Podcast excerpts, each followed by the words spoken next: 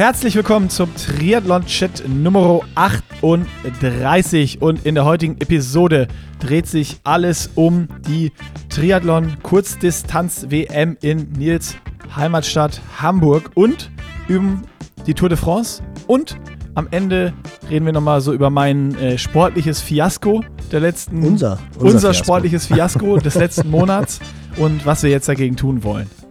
So, ich glaube, damit habe ich alles gesagt. Ich hab, heute habe ich alle recht. Themen, die wir besprochen haben, behalten. Passiert nicht oft. Nee, ganz hervorragend. In dem Sinne, ab in die Werbung. So sieht's aus, ab in die Werbung und da sind wir drin. Natürlich AG1, unser Präsenter hier.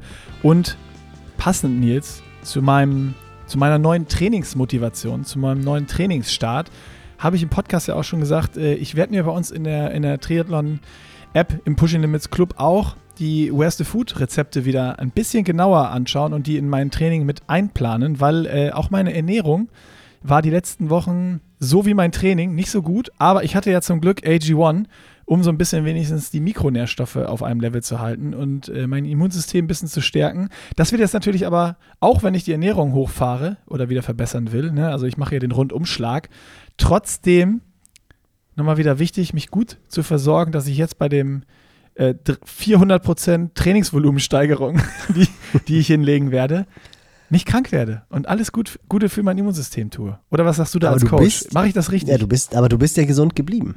Das Bin ist ja das Faszinierende daran. Trotz des schlechten Lebensstils.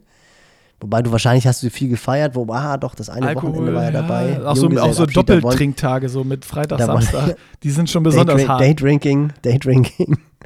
Wobei, da würde ich jetzt wirklich gerne ins Detail gehen, ob du da das Travel Pack dabei gehabt hast. Ich vermute nicht. Aber man muss sagen, tatsächlich, wenn du so einen normalerweise sehr gesunden Lebensstil hast und dann fällst du in so eine Phase rein, wo du dich wirklich schlecht ernährst, wenig Sport machst, ist die Gefahr einfach sehr, sehr groß, krank zu werden. Und da macht es natürlich absolut Sinn, mit AG1 darauf zu achten, dass man gerade auch in dieser Einfachheit morgens einfach den Drink runternimmt und dann weiß man, man ist mikronährstoffmäßig top versorgt ich habe es ja schon oft gesagt, dass es bei mir wirklich mittlerweile zur absoluten Daily Routine geworden ist. Ähm, und ich habe auch dann immer so ein bisschen das Gefühl, dass ich mir was Gutes tue. Also als hätte ich trainiert. Es ist natürlich, nicht, es ist natürlich du, nicht so. Du alter Trickser. Aber ich fühle mich dann schon so, wenn ich morgens, ich, ich meine, nicht ohne Grund nehmen einige der Topathleten das ja auch. Und ich komme mir dann immer vor wie so ein Topathlet, wenn ich dann die grüne Brühe runtertrinke, die ich auch immer noch gut runterkriege muss ich sagen. Es ist jetzt nicht so, dass ich denke, hurra, ich nehme jetzt wieder mein AG1. Aber mir schmeckt es immer noch so, dass ich überhaupt keine Probleme habe. Und es ist jetzt mittlerweile auch fast schon ein Jahr, dass ich es nehme, also ein Dreivierteljahr.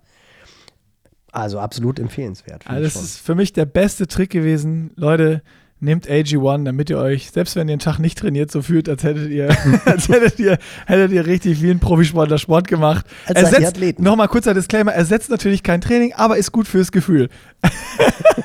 athleticgreens.com slash pushing limits. Da könnt ihr euch was Gutes tun und äh, euer nicht nur euer Immunsystem unterstützen, eure Regeneration unterstützen, sondern auch euer gutes Gefühl unterstützen. Jeden Morgen Einstecker AG1 rein und das machen, was Nils gerade gesagt hat. Unter athleticgreens.com slash pushing limits könnt ihr 90 Tage risikofrei das Abo lösen und mal das gute Gefühl testen. Und damit würde ich sagen, starten wir jetzt hier rein in den Podcast. Da sind wir drin. Und was war das für ein geiles Wochenende, Nils? Ich bin wieder Kurzdistanz-Fan. Ich bin wieder Kurzdistanz-Fan. Also dieses, dieses neue geile Format, einmal erstmal Teamsprint Weltmeister in Hamburg, in, in deiner Hometown und äh, also die, die, die vorher diese, diese Sprintdistanz oder Ultrasprintdistanz, super, super Sprintdistanz. Eliminator. Ich, ich, Eliminator-Modus, ich kenne den Namen gar nicht mehr, so aufgeregt bin ich. Ähm, ah, das habe ich verfolgt. Ich habe das ganze Wochenende alles, was irgendwie übertragen wurde von Triathlon, mir reingezogen, weil ich es so geil fand, diese kurzen Dinger und wer fliegt jetzt raus und dieses taktische und wenn dann auf einmal vorne 20 sind und sich alle umgucken und nicht wissen, bin ich jetzt drin oder reicht das oder nicht. Oh, das hat mich richtig gecatcht, muss ich sagen. Ja, ist ich auch. Warst du vor Ort? Ich war tatsächlich nur einmal vor Ort. Asche auf mein Haupt, ähm, weil ich einfach am Wochenende wirklich mal auch Bock hatte, Family zu machen. Ich war am Sonntag, als das Teamrennen war, was ich persönlich ja, was mein absoluter Favorit ist. Also ich finde, dieses Team Relay ist einfach ein sensationelles Format und das habe ich auch schon oft live vor Ort verfolgt. Und das ist tatsächlich so ein Ding, wo du, wo du die ganze Zeit einfach sagst, das ist so beste Werbung für einen Triathlonsport. Also alle, die keine Ahnung haben vom Triathlon und die dann irgendwie durch Zufall da am Rathausmarkt sind und sich das dann angucken, die sind danach halt Triathlon-Fans, weil das halt einfach wirklich so dynamisch ist, dann äh, Männlein, Weiblein, Männlein, Weiblein, dann natürlich irgendwie das auch super dargestellt wird in Hamburg. Also sowohl, ob du jetzt vor Ort bist oder halt vom Screen sitzt. Vom Screen kriegst du natürlich viel mehr mit. Aber die Stimmung, die ist halt wirklich grandios. Also das ist halt einfach ein, ein Stadion, der Rathausplatz und dann die Alster. Und es ist ja auch, finde ich, einfach nochmal eine ganz, ganz andere Ästhetik als beim Ironman. Also wenn, wenn, du da siehst, wie die Jungs und Mädels da lang marschieren und das vergleichst irgendwie mit Kilometer 35 beim Ironman, ist schon. Ja gut, da, sind wir, da sind wir aber auch wieder klassisch bei, bei Äpfeln mit zermatschten Birnen vergleichen. Sehr, sehr, gut. Und, und, die Äpfel sind auf Hochglanz poliert. Ja, das so mit Wachs noch über, ja, überzogen. Absolut. Und im guten Licht präsentiert. Ja, und dann genau. so leicht matschige äh, Birnen, die schon so, wo so Fruchtfliegen schon drin sitzen. Du, bei dir waren du warst, du warst Fruchtfliegen zerfressen in Rot. Das war schon, das ist schon mal ganz klar. Aber es ist natürlich, ja, wenn, wenn, du dir es jetzt, also ganz ehrlich, wenn ich mir jetzt vorstelle, wenn ich einfach nur äh, meinen Sohnemann jetzt nehme mit seinen sechs Jahren und ich stelle mir vor, ich gehe mit ihm zum Ironman, das wird er schon irgendwie cool finden, weil er weiß, dass es Papas Job ist. Aber spätestens nach einer Viertelstunde hat er dann keine Lust mehr. Ja. Wenn ich ihn aber mitnehme zum Team Relay, ist der halt von Moment 1 an bis, bis zum Ende ist der halt gebannt, weil auch alleine dann immer diese Szenen, wie sie dann in die Alster reinspringen und sowas alles, das ist schon wirklich mit Vollspeed Wahnsinn. angelaufen kommen und, und irgendwie mal, sechs Meter Körper mal, machen. Also ich habe auch gedacht, ich war hast mal live ja, gesehen? ja, ja, ja, ja, klar. Okay. Oft. Früher, wo ich äh, noch äh, studiert habe, habe ich ja mein ganzes Studium finanziert mit Messejobs und war ja Ach, jedes Jahr auf allen Triathlon-Messen und stand da, ja, stand ja, da rum und habe da stimmt versucht, Geld zu verdienen. Äh, und da ist natürlich auch immer so dieses, da, da war immer ähm, dieses am Stand stehen und man, meistens waren wir zu zweit und immer abspringen. Einer ist dann immer beim Race Day so, ja. ey, bleibst du kurz da, dann gehe ich gucken. Und dann immer, ja, aber komm in zehn Minuten wieder, dann will ich. So, und dann immer abgewechselt, war das live zu sehen und auch, ich finde immer, das ist, wie du gesagt hast, im, am Screen ist geil, weil du das ganze Rennen und taktisch und wer liegt jetzt wo und mhm. alles immer im Blick hast, immer verfolgen kannst und wirklich komplett gebannt mitfieberst. Und vor Ort ist es dieses so, die live zu sehen und wie die, wie die fighten und wie die Muskeln sich anspannen, wie schnell die an dir vorbeiballern und ja. in die Gesichter schauen zu können und so diese Ästhetik dieses schnellen Sports. So, also es ist halt komplett anders, live zu sehen oder äh, äh, am Screen. Also komplett unterschiedliche Erlebnisse, würde ich sagen. Und ja, beides voll. einfach unfassbar geil. Und ich frage mich dann immer so, wieso ist, also ich habe mich jetzt am Wochenende wirklich gefragt, wieso reden wir immer über Langdistanz und so, aber dieses Kurzdistanz-Ding ist, ist eigentlich viel geiler. Ja, das Ding ist, glaube ich, einfach tatsächlich die Identifikation mit den Athleten, weil du halt einfach das, das, du machst ja, oder der, der Hobbyathlet hört ja in der Regel das erste Mal vom Triathlon, vom Ironman und das ist dann mhm. so dieser große Traum, der irgendwo in jedem schlummert. Das habe ich jetzt auch wieder gemerkt. Weil es so heroisch ist und so schwierig überhaupt zu schaffen. Genau, ja, und weil es ja. halt einfach, das ist ja immer dieser der Mythos halt, ne? Und das ist ja auch, ich habe es jetzt ja gemerkt, ich habe gestern einen Vortrag gehalten mit äh, Günni zusammen, Fabian Günther, der ja Kölnflocken jetzt dieses Jahr als Sponsor hat. Und da Stimmt, im Haferland wart ihr, fand ich einen geilen Namen. Aber es gibt kein Haferland mehr. Das ist jetzt so eine, so eine neue Event-Location, aber es ist das alte Haferland, genau. Und äh, hat mega Spaß gemacht, es war richtig voll. Fabi ist ja eher so ein introvertierter Typ, hat einen richtig, richtig guten Job gemacht. Also wir haben zu zweit halt so ein bisschen erzählt, wie man es schaffen will, in die, in die Spitze im Triathlon zu kommen. Haben dann natürlich auch viel erzählt vom Langdistanz-Triathlon Ironman Hawaii. Und es war so eine richtig coole Mischung aus Leuten, die halt schon Fabi oder mich kannten, die halt selber schon Athleten sind. Dann irgendwelche CEOs, die halt über die Köln-Kontakte gekommen sind, die vom Triathlon überhaupt keine Ahnung hatten. Und dann irgendwie so Leute, die halt ja Interesse haben, aber nicht so genau wussten, was sie erwarten. Das ging dann natürlich auch viel so über dieses Transferverhalten, wie diszipliniert so ein mit 20-jähriger Athlet sein muss, um dann halt irgendwie in, in Hamburg 16. bei der Europameisterschaft zu werden und die acht Stunden zu knacken. Also so Transferleistung, wie kannst du das in Job kriegen und so. Ja, genau. Okay. Parallelen dann, dann Leistungssport und Job. Ja, absolut. So ähm, deine Vision nachgehen, dich auch zu hinterfragen, auch ständig weiterzuentwickeln, zu gucken, okay, wo kann ich noch irgendwie die letzten fünf Minuten rausholen. Und für die ist natürlich dann so dieses, dieses Ironman-Ding ist irgendwie so das, das Größte, was sie sich halt überhaupt gar nicht vorstellen können. Und ich glaube, dass dadurch halt dieser, dieser Schritt zum Triathlon, ich fange jetzt mal an, mache dann so ein Jedermann-Triathlon, dann mache ich eine olympische Distanz und dann, oh, vielleicht traue ich mir mal eine Halbdistanz zu. Und da schwebt ja immer so diese Langdistanz irgendwie so im Hintergrund. Und ich glaube, dass man deswegen einfach so wahnsinnig viel die, die Langdistanz- oder Ironman-Athleten im, im Vordergrund hat, weil man sich mit denen einfach identifizieren kann, weil man mit der halt, mit denen halt zusammen an der Startlinie steht. Das ist ja immer noch, finde ich, so dieses Besondere und das will man halt auch mal. Entweder bei der Langdistanz starten oder dann halt der große Traum von Hawaii. Und bei der Kurzdistanz ist das halt einfach, das ist ja wirklich so ein cooles Format. Und interessanterweise haben wir ja in Hamburg beim Elbe-Triathlon, das ist so ein kleiner Triathlon, den die Triabolus organisieren, wo ich ja immer noch Mitglied bin. Und da haben wir auch dieses Team-Relay-Format, haben wir auch. Und das ist halt, das macht, das, das, macht so viel Spaß, weil das ja auch so kurz ist. Da könnten wir uns jetzt rein theoretisch anmelden. Weißt du, weil wir, wir kriegen Ey, das. lass ja uns mal nächstes Jahr machen, bitte. Das ist, wir haben schon geredet, aber das ist halt auch immer September, weißt du, so wo die Saison so mehr oder weniger vorbei ist. Also das ist richtig. Lass das mal nächstes Jahr machen, dann wird das Saison-Highlight, ey. Dann trainieren wir da richtig drauf. Das können wir ja rein theoretisch jetzt noch machen. Aber es machen wird wir den alten Diesel Görke mal wieder fit für die kurzen Distanzen. Und das hat wirklich, das ist, also das macht total Spaß, aber dieses Format, das gibt es ja halt einfach so selten. Und ich glaube, das ist halt so ein bisschen so das Problem. Ich glaube, wenn es dieses Format öfter geben würde, dann, dann würde man da viel öfter starten, weil das halt wirklich, das ist ja auch so dieses Miteinander in dem Sport, auch so dieses Männlein und Weiblein. Team. Einfach Mega, Team. Ne? voll. Einzelsportart wird auf Sup- einmal zum Teamsport. Super, super gut. Und du weißt ja selber, wie diese 20 Minuten, wie die wehtun. Also das ist, ist ja total krass. Und ähm, ich glaube, wenn es diese Formate halt öfter geben würde, dann würde man auch eine andere Identifikation mit den Athleten haben und dann würde, glaube ich, auch die, äh, die Kurzdistanz ein bisschen mehr in den, in den Fokus geraten. Denn an sich ist es natürlich äh, äh, brutal. Und das ist ja wirklich also auch von diesem Ästhetikgedanken her. Und wenn du das auch gesehen hast, wie Henseleit dann irgendwie Laura so perfekt in Position gebracht hat und sie das Ding dann von vorne durchgezogen hat, das habe ich mir dann abends tatsächlich angeguckt. Auch wie cool, wie sie dann aus dem, aus dem Tunnel rauskam und äh, die, weiß ja, Ungarin war es, glaube ich, oder die an ihren Füßen dran war oder Neuseeländerin dann abgehängt hat und alleine da aus diesem Tunnel rauskam und so. Das, also einfach diese Bilder, die sind halt einfach so cool.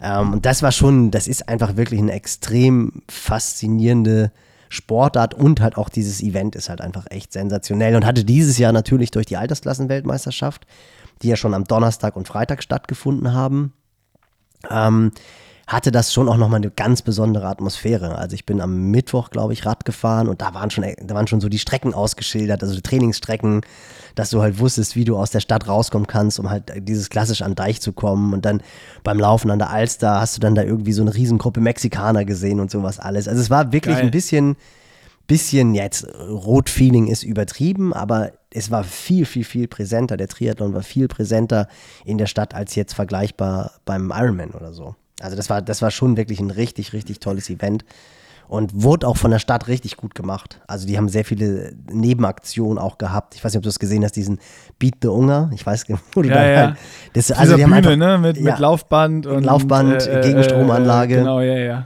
und halt Rad, wo du dann halt irgendwie die Zeit vom Ungerman knacken musstest. Also es war schon wirklich, das war wirklich cool. Also es hat, hat echt Spaß gemacht und ja, genau wie du es gesagt hast, einfach ein brutales Format. Und was für mich sehr beeindruckend war, also jetzt im, mit einem lachenden, einem weinenden Auge, ich war am Freitag, habe ich mich mit Matze getroffen, Matze Filser, der dann genau wie du nämlich auch am Hubstand war und dann ging es auch immer darum, wer kann jetzt zugucken und wer kann nicht zugucken. Und ich dachte eigentlich, weil wir uns relativ spät getroffen haben, dass die Veranstaltungen schon durch waren und bin dann da angekommen und dann war das aber der Hoffnungslauf. Und ähm, Ah, dann bin ich halt an die Radstrecke gekommen und dann flitzte da Jonas Schomburg halt echt mit Messer zwischen den Zähnen irgendwie zu zweit rausgefahren und dann kam da die Verfolgergruppe und dahinter kam dann Gustav Iden mit einem anderen. Und das war für mich so, da wurde mir wirklich mal bewusst, was das einfach für ein, für ein Niveau ist in der Masse. Dass so ein Typ wie Gustav Iden, der halt irgendwie vor acht Monaten den Ironman auf Hawaii mit Streckenrekord pulverisiert hat und der die Hoffnung hat, in Paris irgendwie um die olympische Medaille mitzukämpfen, dass der jetzt, nachdem er halt leider ja mit seiner Mama, äh, die ist ja an Krebs gestorben und einfach schwere Wochen und Monate hinter sich hatte, sich nicht so aufs Training konzentrieren konnte, wie er wollte, aber dass so einer dann ein, einfach im Hoffnungslauf abgehängt wird. Also ich meine, das ist ja ein Typ, wie viele gibt es äh, von einem Kaliber eines Gustav Idens? Und da siehst du halt einfach, was da in der Weltspitze passiert. Also, dass so ein Typ, der halt nicht 100% bei der Sache ist, über einen Zeitraum von ein paar Wochen, einfach im Hoffnungslauf abgehängt wird. Und das war wirklich für mich so, das war irgendwie so krass, wie der, das war so wie ich früher im Ironman-Feld, weißt du, alle waren weg und ich komme aus dem Wasser raus und fahre hinterher. So ist er da hinterher gefahren und das war halt einfach Gustav Iden. Wo ich wirklich dachte, ey, das kann doch nicht wahr sein, das ist doch nicht Gustav Iden da gerade. Ja. Und da, da wird dir halt einfach echt mal bewusst, also auch was dann auch diese Simon Henseleits, Annika Koch, Laura Lindemann, ähm, Tim Hellwig natürlich, was das für Maschinen sind.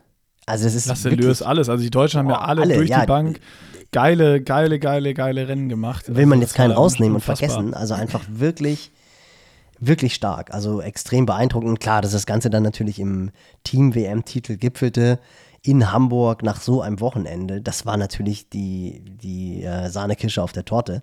So, das war wirklich sensationell und auch wie Laura das halt auch durchgezogen hat. Ne? Also das war wirklich von vorne auf dem Rad, dahinter haben sie dann versucht ranzukreiseln und mit was für einem perfekten Laufstil sie dann da lang gerannt ist und dann hast du Ron Schmidt an der Ecke gesehen, wie er dann halt einfach seine Laura, ich meine, die, die trainiert er jetzt seit zehn Jahren.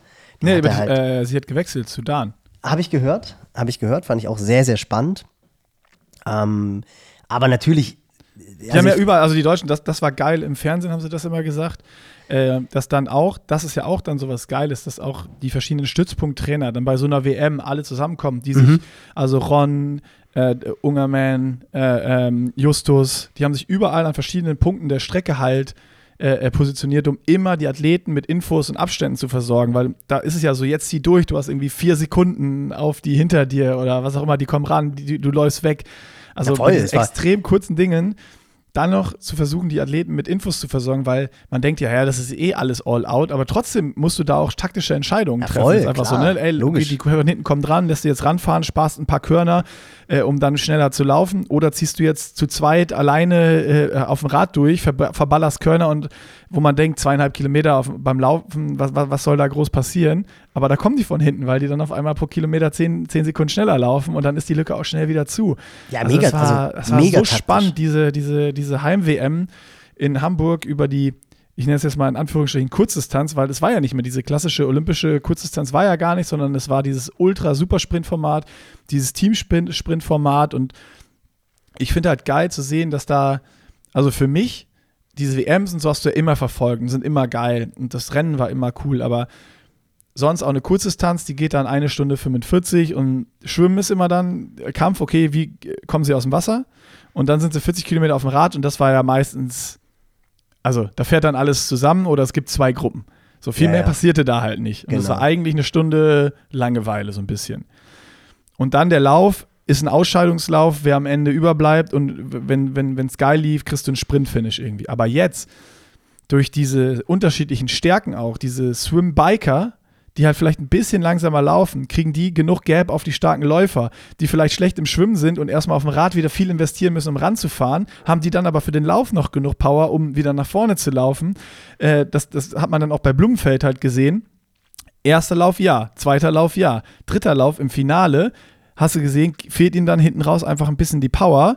Äh, und er wird dann abgesprintet, einfach, wo du denkst, ein Blumenfeld, abgesprintet beim Laufen, nie im Leben wird das passieren, aber in so einem Format auf einmal dann doch, weil er halt schon dreimal, äh, zweimal vorher oder einen Tag mit dem Tag davor, dreimal vorher richtig tief gehen musste, weil er halt ein Schwimmdefizit hat, auf dem Rad all out fahren musste, um wieder ranzufahren und natürlich dann auch trotzdem noch hart laufen, weil auch Tim Hellwig und die ganzen anderen Leute da vorne, die Jungs, die, die rennen halt auf diesen kurzen Sachen auch alle so verdammt schnell, dass das so unvorhersehbar war und so ungelernt. Also du konntest jetzt nicht sagen, ja, okay, wenn jetzt die und die Konstellation, dann gewinnt wahrscheinlich Hayden Wild oder Blumenfeld. So, und äh, wer wechselt schnell? Wenn einer es verkackt, in den Schuh zu kommen, hast du auf einmal drei Sekunden Gap ja. und das kann, das kann, das kann entscheiden zwischen Sieg und Niederlage oder, oder rausfallen. Und deswegen, das hat mich so gebannt an diesen, an diesen Bildschirm und dieses so, boah, das war einfach, das war einfach spannend. Ja, ist halt richtig, einfach richtig spannend. Ist halt Dynamik und Power von Sekunde 1 bis ins Ziel rein, ne? Und dann halt einfach passiert halt wahnsinnig viel. Und ja, ich finde es auch, also es ist schon wirklich eine richtig, richtig coole Variante des Triathlons oder richtig cool. Das ist halt einfach so eine 8000 Watt Version. Das ist halt tatsächlich so. Da siehst du halt einfach die Dynamik von der ersten bis zur letzten Sekunde. Macht total Spaß. Wobei ich muss ehrlich sagen, dass mich Blumfeld schon wieder total positiv überrascht hat, wie der das jetzt wieder geschafft hat in den letzten Wochen einfach Also, wenn wir vor zwei, drei Monaten gesprochen hätten, hätte ich gedacht, das wird nichts in Paris. Und wenn du ihn jetzt siehst, ja. denkst du schon wieder, Halleluja, der Kerl ist einfach, der hat noch ein Jahr Zeit. Der legt schon wieder den Hebel brutal um. Und was halt, was mir berichtet wurde, weil ich war ja nicht vor Ort, aber alle, die da waren, extrem cooler Typ. Also der hat wirklich die ganze Zeit mit den Zuschauern rumgealbert, war dann irgendwie für jedes Selfie zu haben. Äh, dann auch Basti zum Beispiel hat dann irgendwie Blumi, dann ist er nochmal so einen Schritt zurückgegangen und hat dann so Daumen hoch gemacht. Also Blumenfeld ihm halt Daumen hoch gemacht. Und da merkst du einfach, der Typ, äh, was ja auch, auch Frodo auch schon äh, mit gesagt hatte, als sie da zusammen Rad gefahren sind, der ist halt Triathlon durch und durch. Ne? Und das kommt auch rüber, also auch so vor Ort, wenn du das dann halt, alle, die das, die ihn gesehen haben, haben halt berichtet, einfach wirklich, wirklich cooler Typ. Und allgemein, das sind halt irgendwie, finde ich, auch so alles Dudes, ne? Also wenn du dir auch so den Hayden Wild anguckst, was ein Kerl. Also so mit seiner, mit seinem Red Bull Fischermütze Buck, Buckethead, ja. ja. Einfach sensationell. Was ich da übrigens sehr interessant fand auch, also für mich jetzt nichts Neues, aber die werden ja jetzt nicht alle so ähm, detailliert vor, vor der Glotze sitzen und sich das alles aufnehmen. Ich weiß nicht, ob dir das aufgefallen ist, dass auf Sweat Elite, die ja sehr häufig coole Trainingsvideos jetzt auch immer mehr aus dem Triathlon zeigen, dass da ein Video war, wie er und Cameron Worth in Andorra zusammen Long Run gemacht haben. Hast du das gesehen? Nee, habe ich nicht gesehen. Die haben, da war, und das Video war definitiv aufgenommen, nachdem Cameron Worth sich für Nizza qualifiziert hat. Und das war dann, glaube ich, noch ein neuseeländischer 1500 Meter Läufer, Cameron Worth und Hayden Wild. Und das war eigentlich, die haben, es war jetzt nicht sonderlich spannend. Die Location war halt super, wie sie da in Andorra gerannt sind. Und die sind dann, glaube ich, nach 90 Minuten sind sie im Café angekommen, wo sie dann den Läufer, den 1500 Meter Läufer abgesetzt haben. Und Hayden Wild und Cameron Worth sind halt noch weiter gerannt. Und haben die ganze Zeit gequatscht. Also es war schon so Long, Slow Run, aber halt auf schon brutalen Terrain, logischerweise in Andorra. Und das muss zeitlich gesehen irgendwie so in den letzten zwei Wochen gewesen sein, also relativ aktuell. Wo ich dann halt auch gedacht habe, wie interessant, wo du halt einfach dieses, diese, ich bin ja großer Fan vom Long Slow Run, auch für, für Kurzdistanzler, dass du halt siehst, wie ein Hayden Wild mit dem Cameron Worth einen Lauf in der Höhe über eine Stunde 40, Stunde 45 macht, extrem locker. Und dann zwei Wochen später diese 1,8 Kilometer oder was sie da am Ende gelaufen sind, halt einfach total crushed, halt einfach pulverisiert. Wo ja viele immer denken, naja, du musst ja was, musst ja keinen Long Run machen, um jetzt irgendwie auf diesen ultra-kurzdistanzen super schnell zu sein. Aber das ist ja so dieser klassische Arthur Lydiard-Ansatz, von dem ich schon mehrfach im Podcast erzählt habe. Aber das fand ich jetzt auch in diesem Kontext wieder so total interessant zu sehen, dass der halt einfach diesen Long, Slow Run macht und dann zwei Wochen später halt einfach so cool ist, dass er da im fünften Lauf alle über diese 1,8 Kilometer distanziert. Und er hat es ja ganz klar gewonnen. Also das war, das war ja wirklich beeindruckend zu sehen. Also das sind schon, sind schon wirklich, wirklich Typen. Und wir haben es auch gestern im Vortrag gesagt, weil da natürlich dann auch viele gefragt haben, was macht so den Unterschied zwischen den Kurzdistanzlern und den Langdistanzlern. Und trainingsmäßig siehst du halt einfach, ich meine, das wissen wir, aber da ist keinerlei Unterschied zur, zur Langdistanz, dass die irgendwie weniger trainieren oder weniger hart trainieren, ganz im Gegenteil das ist schon, schon extrem beeindruckend, auch wenn du halt siehst, wie die Wechsel funktionieren. Ne? Also in welcher Geschwindigkeit die wirklich äh, auf dem Rad sitzen, auch dann sofort in den Schuhen drin sind. Was du halt eben gesagt hast, da darf halt einfach kein Fehler passieren. Null, nee, überhaupt nicht. Also ich bin auch, was du eben ganz am Anfang gesagt hast, mit Blumenfeld super krass positiv von dem Kerl überrascht gewesen, weil das ist ja nochmal, also die Distanzen waren super kurz. Ich habe sie jetzt gerade nochmal rausgesucht, weil wir, ich habe eben 2,2 gesagt, du hast irgendwas gesagt, es waren 300 Meter Schwimmen, 7,5 Kilometer Radfahren und 1,75 Kilometer Laufen, damit wir das ja auch korrekt haben äh, und kein, kein Blödsinn erzählen. Ja, komm mal, 1,8, ab 5 Ja, ja, war gut, du warst näher dran als ich. Ja, ich, ich, ich gib's zu, ich gib's zu, ich gib's hm. zu. Äh, aber auf jeden Fall, dass Blumenfeld da so stark war, obwohl der von den, von den Langdistanzen kommt. Ja. Das ist ja eigentlich noch beeindruckender und lässt ja mal darauf schließen, wie der wahrscheinlich auf einer olympischen Distanz jetzt schon wieder rasieren würde. Ja. Ähm, und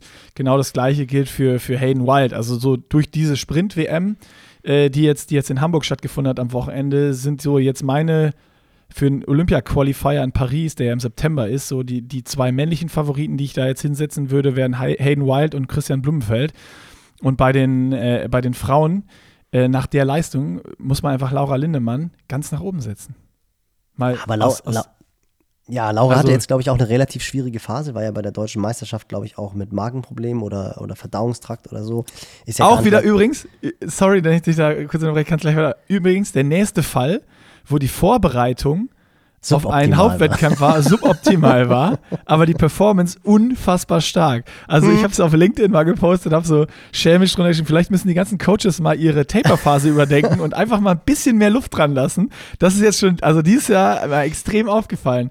Von Leo Arnold, Daniela Rief, Laura Lindemann, Freddy Funk. Freddy Funk, vier vier Siege, vier, vier unfassbar gute Leistungen, wo wirklich die Race Week alles andere als optimal war mit Stürzen davor, Magen-Darm-Problemen und äh, sonstigen Themen. Also ja, zwei Stütze, zwei Magen-Darm-Probleme. Ja, ja, mega. Stimmt. Ja, Laura, das war wirklich, also ich habe es ja schon mal erzählt, ich habe Laura ja kennengelernt, weil mein Cousin zu dem Zeitpunkt äh, in Potsdam am Stützpunkt als Sportpsychologe gearbeitet hat. Ich habe ja auch, da hatte auch damals meine C-Lizenz in Brandenburg bei Ron gemacht. Das war mega interessant einfach.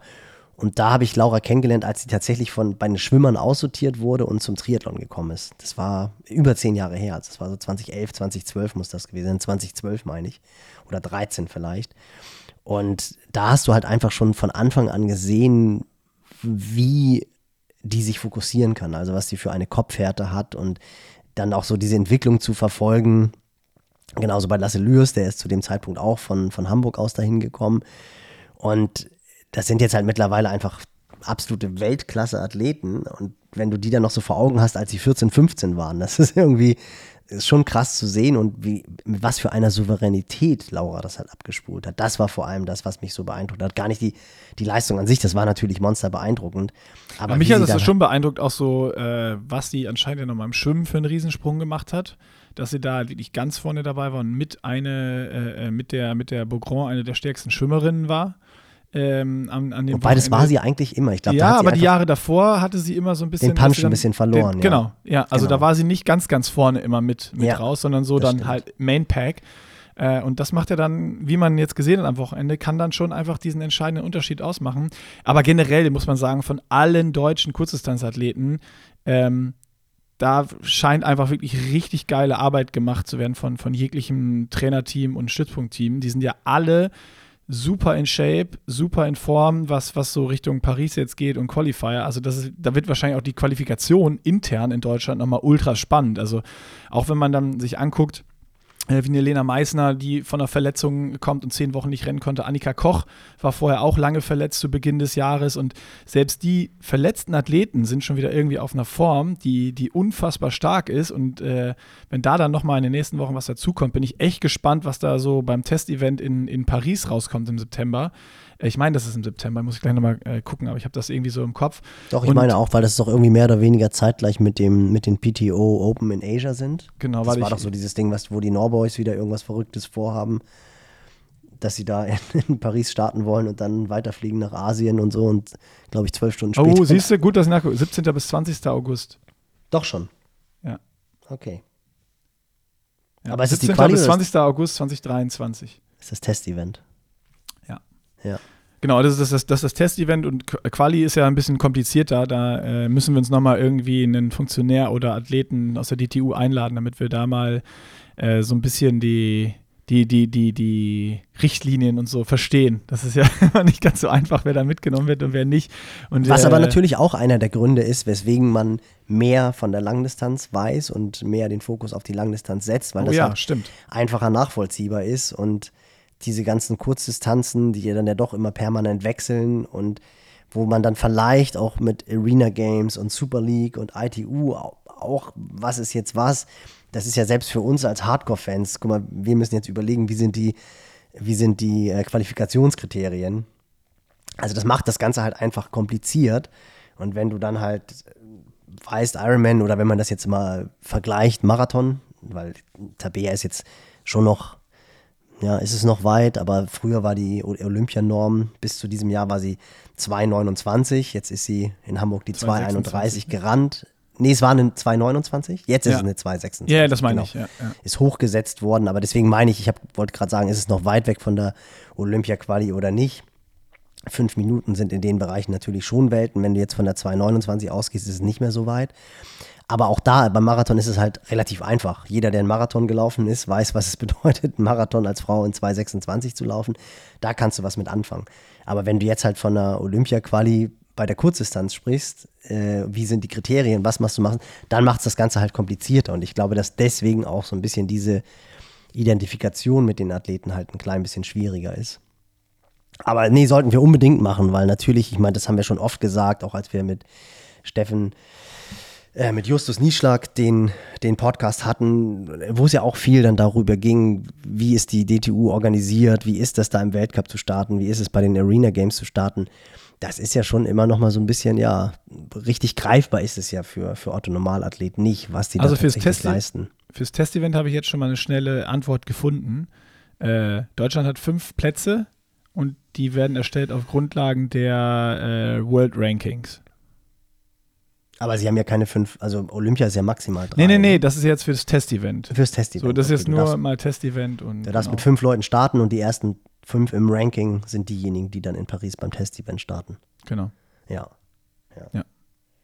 Ja, Die Nominierung erfolgt machen, bis zum 17.07. Also da äh, ist dann schon mal fürs Testevent klar, wie es dann mit Olympia ist, müssen wir noch gucken. Aber wir sollten eh noch mal so eine, finde ich, für, für Olympia, das ist, das ist einfach wert. Und mich hat dieses Wochenende, wie ich, wie man vielleicht merkt, auch im Triathlon echt mal wieder richtig gecatcht und vielleicht macht man mal so, so eine äh, regelmäßiger Check-in mit, mit irgendwem aus der DTU immer im, im äh, Blick nach Paris.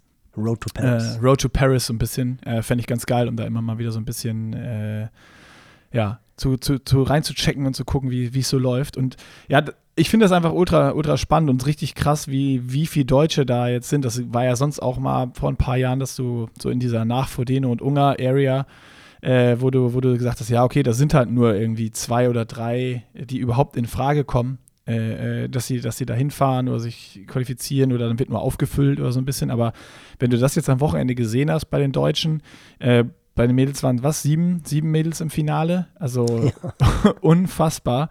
ja. Ähm, von 30 Athleten sieben Deutsche. Das ist schon, das ist mal eine Ja, Ansage fast, einfach. fast ein Viertel. Das ist schon Ja. wirklich sehr beeindruckend. Also, Ja. nee, das ist, äh, ich finde aber auch, da siehst du halt auch, dass da einfach wirklich sehr viel passiert. Aber ich glaube, da, da kommt jetzt auch so dieses, dass jetzt ein Steffen Justus, der ja auch von den Athleten wirklich sehr, sehr geschätzt wird als Trainer, Ungerman, der aus meiner Sicht echt einen guten Job macht, weil er halt einfach diesen WM-Status hat und sich ja jetzt auch durch die äh, Ausbildung Diplom-Sportlehrer gekämpft hat, Diplom-Sporttrainer, nicht Sportlehrer. Also das ist, da ist jetzt auch einfach natürlich viel, kommt viel Know-how zusammen, was halt auch aus Athletensicht, glaube ich, einfach auch nochmal anders wahrgenommen wird.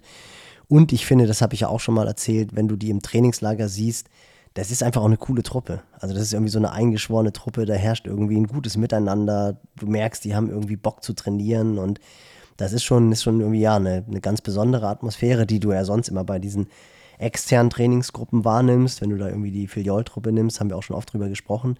Aber ich glaube, da ist die DTU tatsächlich auf einem richtig guten Weg und letztendlich ist es ja immer so, dass wenn du die Person kennst, dann hast du ja Bock, diesen Weg zu verfolgen. Ich meine, das ist ja jetzt auch wieder brutal gewesen bei der letzten Woche bei der Tour de France. Wer alles die Tour de France, haben wir auch letzte Woche drüber gesprochen, jetzt verfolgt durch diese Netflix-Doku, weil du auf einmal die Person kennst, ein bisschen mehr die Taktik verstehst, jetzt dann halt diese zwei Superprotagonisten, Wingegaard und Pogacar hast und auf einmal wird es wieder spannend. Jetzt sind es halt keine No-Names, die da ums gelbe Trikot fahren, sondern jetzt kannst du dich wieder mit den Leuten identifizieren.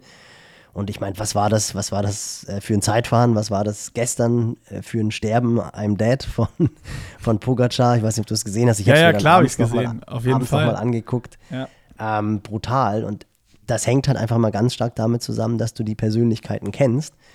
Und klar, macht das total Sinn, die Jungs und Mädels mal so ein bisschen mehr in den Vordergrund zu rücken, damit die halt, damit man sich mit denen einfach identifizieren kann. Ne? Ja, voll krass. Also äh, ich, ich, lustigerweise ist mir, ich habe heute Morgen nämlich die Etappe nachgeguckt ähm, und bin dann bei der Sportschau äh, auf dem, auf dem YouTube-Channel, hab dann, ne, dann findest du es immer schnell, die machen immer diese geilen 8-Minuten-Zusammenfassungen, Mhm, finde ich mega gut. perfekt, um das so Mega irgendwie gut. kurz, wenn du es nicht, nicht gucken konntest oder immer kurz ein Update haben willst.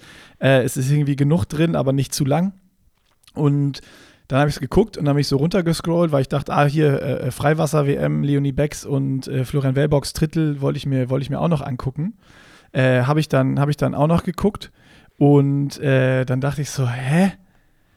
Wieso haben die Dinger, auch weiße WM-Medaille-Zusammenfassung, die hatten irgendwie 14.000 Views Und die Tour de France Sachen haben so zwischen 180 und 400.000 Aufrufe, diese Zusammenfassung. Also unfassbar viel mehr, obwohl es halt der Sportschau-Kanal ist, sonst was. Also da siehst du genau das, was du gesagt hast, ne? Wenn halt so eine Netflix-Doku ist und Tour de France ist ja eh nochmal größer als natürlich irgendwie eine 10 Kilometer Freiwasser-Schwimm-WM. Aber wenn Interesse da ist und je mehr Leute diese Sportler verstehen, die Leute dahinter kennen äh, und so, umso, umso krasser wird es einfach. Und da sind wir drin in der zweiten Werbung mit unserem zweiten Presenter. Wir haben es gesagt, Nick und ich sind wieder mehr in den Laufschuhen. Und Nick, ist in deinen Laufschuhen die Run Pro von Curex? Die ist da natürlich äh, drin, die äh, Run Pro von Curex. Ich habe es ja auch schon mal gesagt, ich bin auch jemand, äh, ich glaube, ich war es in der letzten oder im vorletzten Presenter, der wirklich so diese weichen, dicken Schuhe und so richtig gerne läuft. Viel lieber als die, ich, ich laufe auch richtig ungern diese Carbon-Treter. So, das ist mhm. vielleicht nicht, also jetzt noch mehr, weil ich ja noch mal schwerer geworden bin und so groß bin. Und das ist irgendwie für mich das schönste Laufgefühl, wenn ich so einen, so einen Schuh mit einer fetten Dämpfung anhabe und der mir auch so ein bisschen Halt gibt. Und durch die Run Pro habe ich im Schuh viel mehr Halt und noch mehr Unterstützung irgendwie gefühlt. Und das fühlt sich für mich einfach richtig gut an, wenn ich das Ding drin habe. Also das Erste, was ich mache, wenn ich neue Laufschuhe kriege, ist immer die labbrige Sohle, die da drin ist, rausballern und eine Run Pro rein. Ich habe leider nicht genug für jeden Laufschuh, also ich, ich wechsle die dann immer durch. Machst du es auch so oder hast du für jeden also, naja, du hast mir du hast mir jetzt nee, ich wechsle auch durch, aber du hast mir jetzt eigentlich ich laufe ich lauf sie auch nicht immer, muss ich ganz ehrlich sagen. Also ich laufe sie bei den lockeren Läufen, laufe ich sie bei den langen Läufen, wenn ich sie dann mache, laufe ich sie. Ähm, ich laufe sie nicht, wenn ich, wenn ich schnelle Läufe mache, also wenn ich Intervalle laufe oder wenn ich wirklich so Strides oder Hügelläufe, dann habe ich immer, bin ich einfach lieber direkt da quasi auf dem Asphalt. Bin ich bin am liebsten gar du. nicht direkt auf dem Asphalt, sondern immer nur locker. Und jetzt kommt's aber, jetzt kommt's aber, diejenigen von euch, und da sind ja relativ viele, das weiß ich einfach von, von den Berichten, die ich höre, ob es jetzt beim Lauftraining ist oder von unseren Athleten, viele fühlen sich ja in diesen weichen Wettkampfschuhen, die sind ja alle jetzt mittlerweile weich durch diesen Foam und dann halt auch durch die Carbonplatte wird es vielleicht ein bisschen härter, aber viele fühlen sich einfach in dem Schuh so schwammig. Und wenn du dann in den Schuh die Run Pro reinmachst, hast du halt natürlich ein bisschen mehr Gewicht, ein bisschen mehr Gramm, aber du hast nicht mehr dieses schwammige Gefühl. Also ich kenne extrem viele, gerade große und schwerere Läufer, die sich in den Schuhen nicht wohlfühlen und die dann die Run Pro reingenommen haben und wo sich dieses Gefühl komplett verändert hat. Das ist ja wirklich so, wenn du in den modernen Laufschuhen drin stehst und du läufst nicht, hast du ja das Gefühl irgendwie, du kippst gleich um. Wenn du läufst, nimmt das Ganze eine Dynamik an. Aber wenn du die Run Pro drin hast, fühlst du dich deutlich besser und auch stabiler. Und dann sind die Schuhe auch gerade im Triathlon, wenn du nachher müde bist und vielleicht die Technik nicht mehr aufrechterhalten kannst, hilft dir die Run Pro noch mehr so einen Support zu geben und dann einfach sauberer, technisch sauberer zu laufen. Das hört Solltest sich äh, sehr gut an. Ich äh, packe sie mal rein. Bei Carbon-Schuhen muss ich sagen, habe ich es wirklich noch nicht äh, reingepackt, weil ich immer dachte, ja. äh, die Carbon-Schuhe, die, die sind ja so konzipiert, wie sie sein sollen. Aber äh, ich habe es ja gesagt eingangs, ich fühle mich darin nicht so richtig wohl immer. Ich packe die, genau, pack die da versuch, jetzt mal rein und äh, das, mal. das nächste Mal, wenn ich in meinem neuen Just Do It Trainingsplan Intervalle drin habe, packe ich die da rein und renne mit der, mit, der, mit der Run Pro. Wenn ihr die auch mal ausprobieren wollt, corex.com slash pushing limits, da könnt ihr den Warenkorb ballern, bekommt, wenn ihr über den Link geht, corex.com slash pushing limits oder über die Show Notes 5% Rabatts abgezogen und äh, ja, unsere Empfehlung ist es aber, wie immer. Also, holt sie euch, Bike Pro am besten gleich mit reinlegen und dann geht es hier weiter mit Vollgas im Podcast. Die Tour de France, das ist sehr interessant, ist von den Zuschauer, also, ähm, Zuschauerzahlen am Screen das größte Sportevent der Welt. Ja. Größer als die Olympischen Spiele und größer als die Fußball-Weltmeisterschaft. Das hätte ich nicht gedacht. Das finde ich schon wirklich. Ich glaube, die Fußball-WM ist auf Platz 2 und die Olympischen Sommerspiele sind auf Platz 3. Aber ja, ich weiß nicht, es gibt ja verschiedene Rankings. Es gibt auch welche, da ist noch dann Cricket mit drin, weil das ja in Indien riesig ist, das dann auf zwei, dann ist Super Bowl noch auf vier oder sowas. Also es gibt, ich habe auch schon die, ich habe schon die verschiedensten Rankings gesehen. Aber ich meine, Tour, ist, Tour, ist aber, Tour war immer, immer eins. Ja, und das, ja, das ist die Frage, ob das akkumuliert ist über drei Wochen. Ist ja auch das längste Event. Naja, äh, Fußball-Weltmeisterschaft machen sie doch jetzt irgendwie mit jeder Nation der Welt und geht dann doch mit Ja, naja, wahrscheinlich, weil sie, weil sie Nee, ja, aber das, das, das, das, ja, ich finde es auch krass. Hätte ich nicht aber das ist, schon, das ist schon krass auch. Und wer dich auch alles jetzt auf die Tour de France anspricht und sowas alles. Ich meine, das ist ja auch wirklich, auch, auch diese Bilder wieder, wenn du das so siehst. Ich meine, gerade auch wenn man dann drin ist, ich weiß nicht, ob du das Zeitfahren gesehen hast, wie schon alleine Wingegaard von der Rampe gestartet ist und in diese erste 90-Grad-Kurve reingegangen ist. Da war mir eigentlich klar, nach 20 Sekunden, der gewinnt das Ding, weil der halt wieder so on the edge auch wieder die Abfahrten genommen hat und alles. Also das war unvorstellbar, mit was für einer es war ja nicht Aggressivität, aber mit was für einem Ja, doch, Sieges Messer zwischen den Zähnen. Also da war, da war alles drin. Siegeswille, Aggressivität, der war, der war Brutal. auf, aufge heiß gemacht bis zum geht nicht mehr vom, vom, vom Teamwagen wahrscheinlich vorher. Also sonst Wahnsinn. so eine Performance einfach nicht drin. Und äh, ja. ja. also muss man ja auch sagen, äh, die Leistung, weil die so viel besser war, auch als Pogacar. Und Pogacar war ja schon besser als alle anderen, so viel. Mhm. Ist natürlich auch wieder jetzt durch das äh, Wingergard-Ding voll die Doping-Diskussion losgegangen. Ja, ja, klar. Direkt die Logisch. ersten Zahlen gelesen habe, oh, ich will die Watt pro Kilo sehen. Ist das auf Lance-Niveau? Dann haben wir, haben wir den nächsten Lance. Also äh, das ist natürlich dann auch wieder sofort losgegangen. Ähm, weil es so krass auffällig war.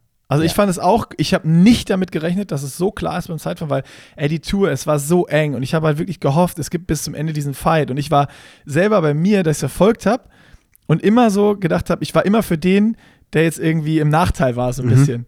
Also ich, ich war nicht für Pogi, ich war nicht für Wingegaard, das war so irgendwie, ich fand diesen Fight halt einfach so geil, ja. dass es so, so eng war und so nicht absehbar. Und ich habe halt gehofft, dass Pogacar das Zeitfahren gewinnt und Wingegaard am nächsten Tag dann nochmal wieder attackiert bei, dem, bei, den, bei der schwersten Etappe. So, ja. und äh, ja, das ist dann leider nicht gekommen, sondern jetzt haben wir irgendwie siebeneinhalb Minuten Abstand oder sowas. Das Ding ist durch, das ist entschieden. Ja, ähm, er muss erst heil durchkommen. Ne? ja, wenn er heil durchkommt, also, klar, ja, ja, klar. Also klar, es ist heute nochmal eine Chance, aber siebeneinhalb Minuten ähm, Aber nein, also vom, vom rein sportlichen her ist das Ding natürlich entschieden. Ich glaube, dass halt auch Pugi tatsächlich auch vom Kopf her so einen mitbekommen hat. Ich meine, wirklich. Er ist noch gestürzt Ding, am Wenn Anfang das Ding vier Kilometer länger gewesen wäre, das Zeitfahren, dann hätte Wenningert womöglich noch eingeholt.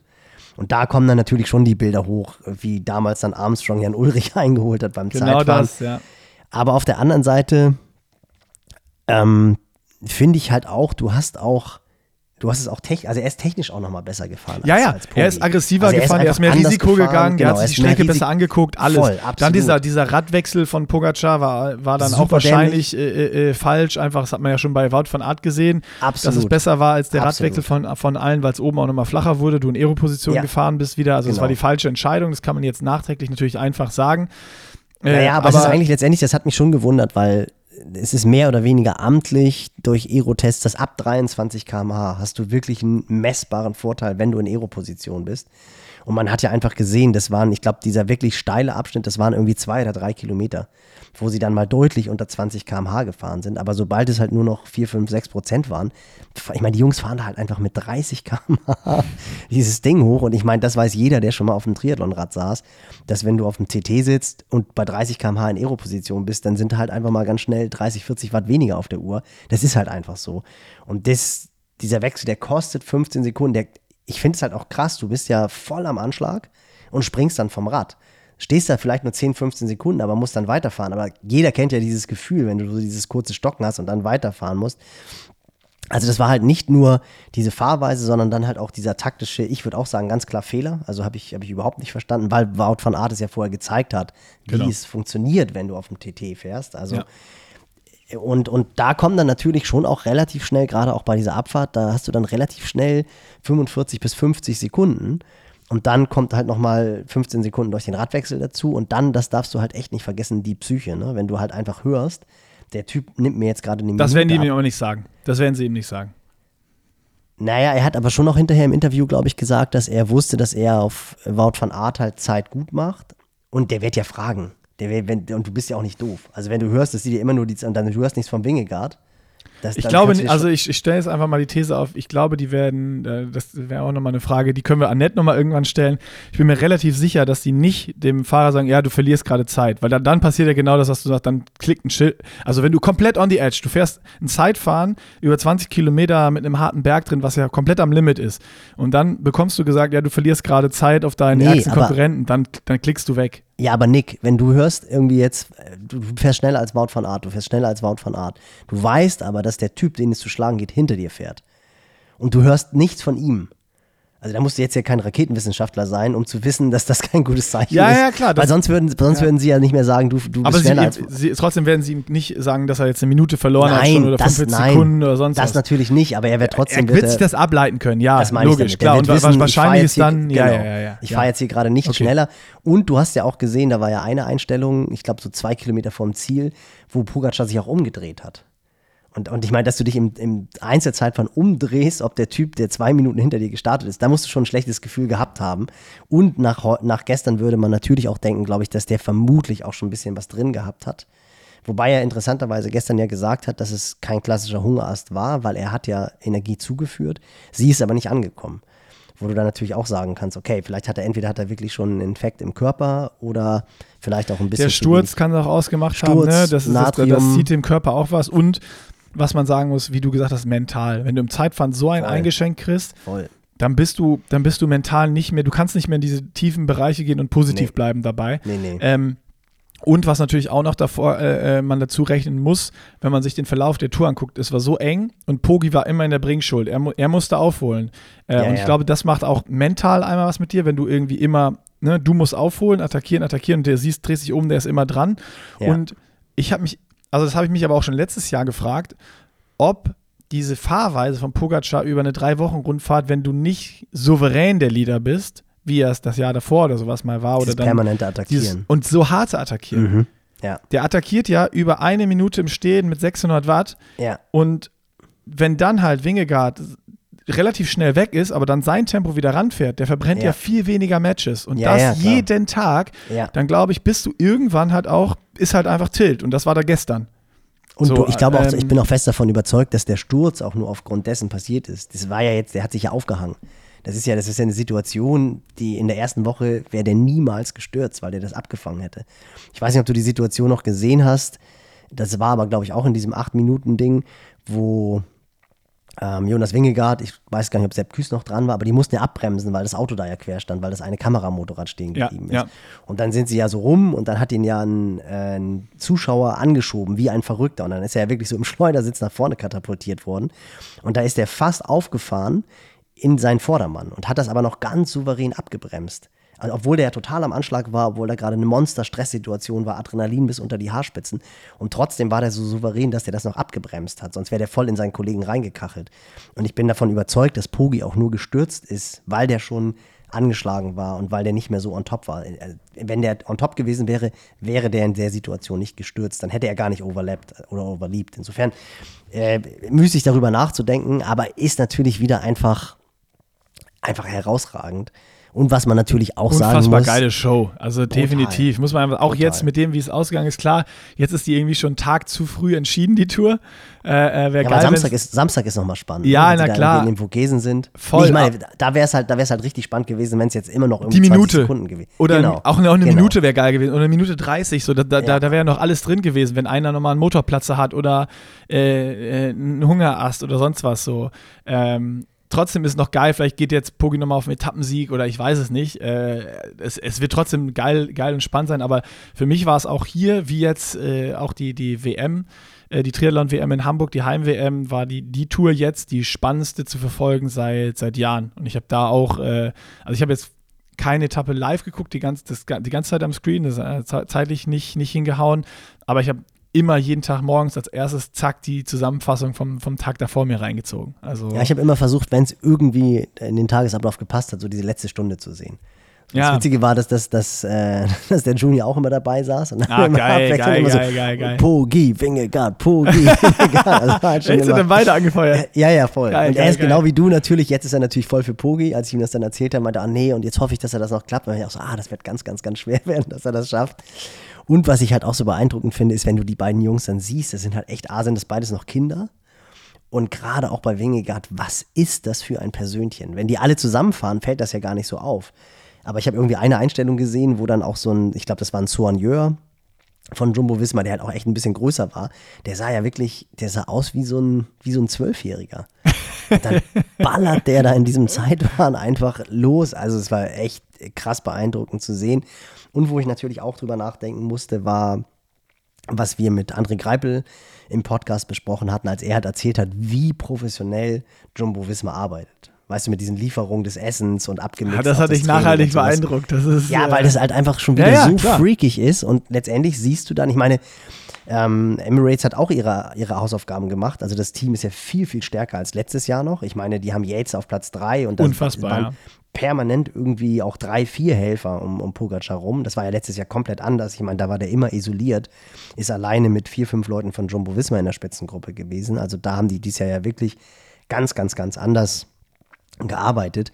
Aber wenn du dann halt einfach hörst, wie Jumbo Visma an diese ganze Sache rangeht und auch, ich möchte auch nicht wissen, wie viele Aerotests sie gemacht haben, also wie oft Wingegaard einfach im Windkanal war, auf der Bahn war, wie das Ganze optimiert wurde.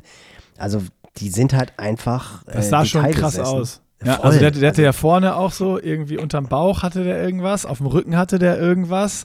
Also so diese, diese Anbauteile, diese Aero-Anbauteile. Ich glaube, aber Rücken war tatsächlich, ist glaube ich seine Haltung, oder? Ich glaube, das war dieser klassische Aero-Buckel, den auch Lance Armstrong hat. Meinst du? Ja, musst du Ich nochmal glaub, genau. ja. Also ich habe gedacht, er hatte auf jeden Fall vorne und hinten irgendwie irgendwelche Anbauteile äh, noch am Körper, so, so wie es für, für, für mich es aussah beim, äh, beim Schauen der Zusammenfassung. Ich habe es nur auf dem Handy gesehen, vielleicht war es ein bisschen zu klein. Muss ich nochmal genauer gucken. auf jeden Fall habe ich lustigerweise genau am gleichen, in der gleichen Zeit auf Instagram auch noch was ausgespielt bekommen. Irgendwer hatte einen Aerotest gemacht mit diesen Camelbags, die jetzt im Triathlon ja viele äh, Ja. äh, unten so im, im Suit haben, im Race-Suit haben.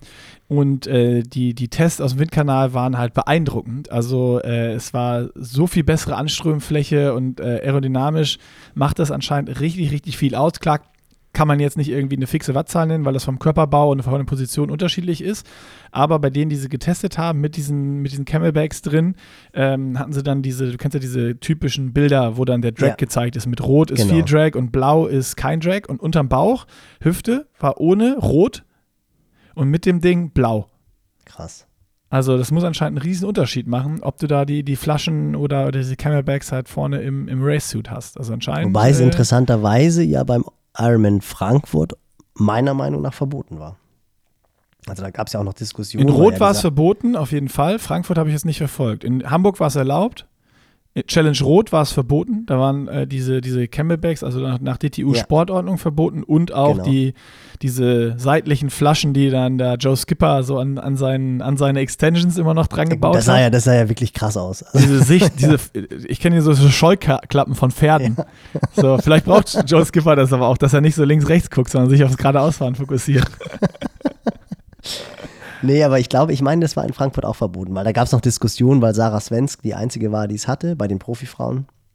Habe ich erzählt, bei den Amateuren hatten es dann auch immer einige, was ich irgendwie auch schon wieder cool finde, wo die teilweise auch echt irgendwie in Bereichen unterwegs Zwölf Stunden. Ironman, aber, aber Camelback Aero Gains. Genau, genau. Und was natürlich auch ganz klar ist, jetzt diejenigen von euch, die jetzt, für die es jetzt ganz klar ist, dass sie so ein Camelback vorne reinnehmen, das muss natürlich auch zur Strecke passen, weil ich glaube, wenn du äh, viel um die Kurven fahren musst, äh, viel Abfahrten hast und vor allem auch in, in, in Wiegetritt gehst, stell dir mal vor, wie sich Wiegetritt mit so einem Camelback da vorne anfühlen muss. Das muss ja wirklich ein total ätzendes Gefühl sein.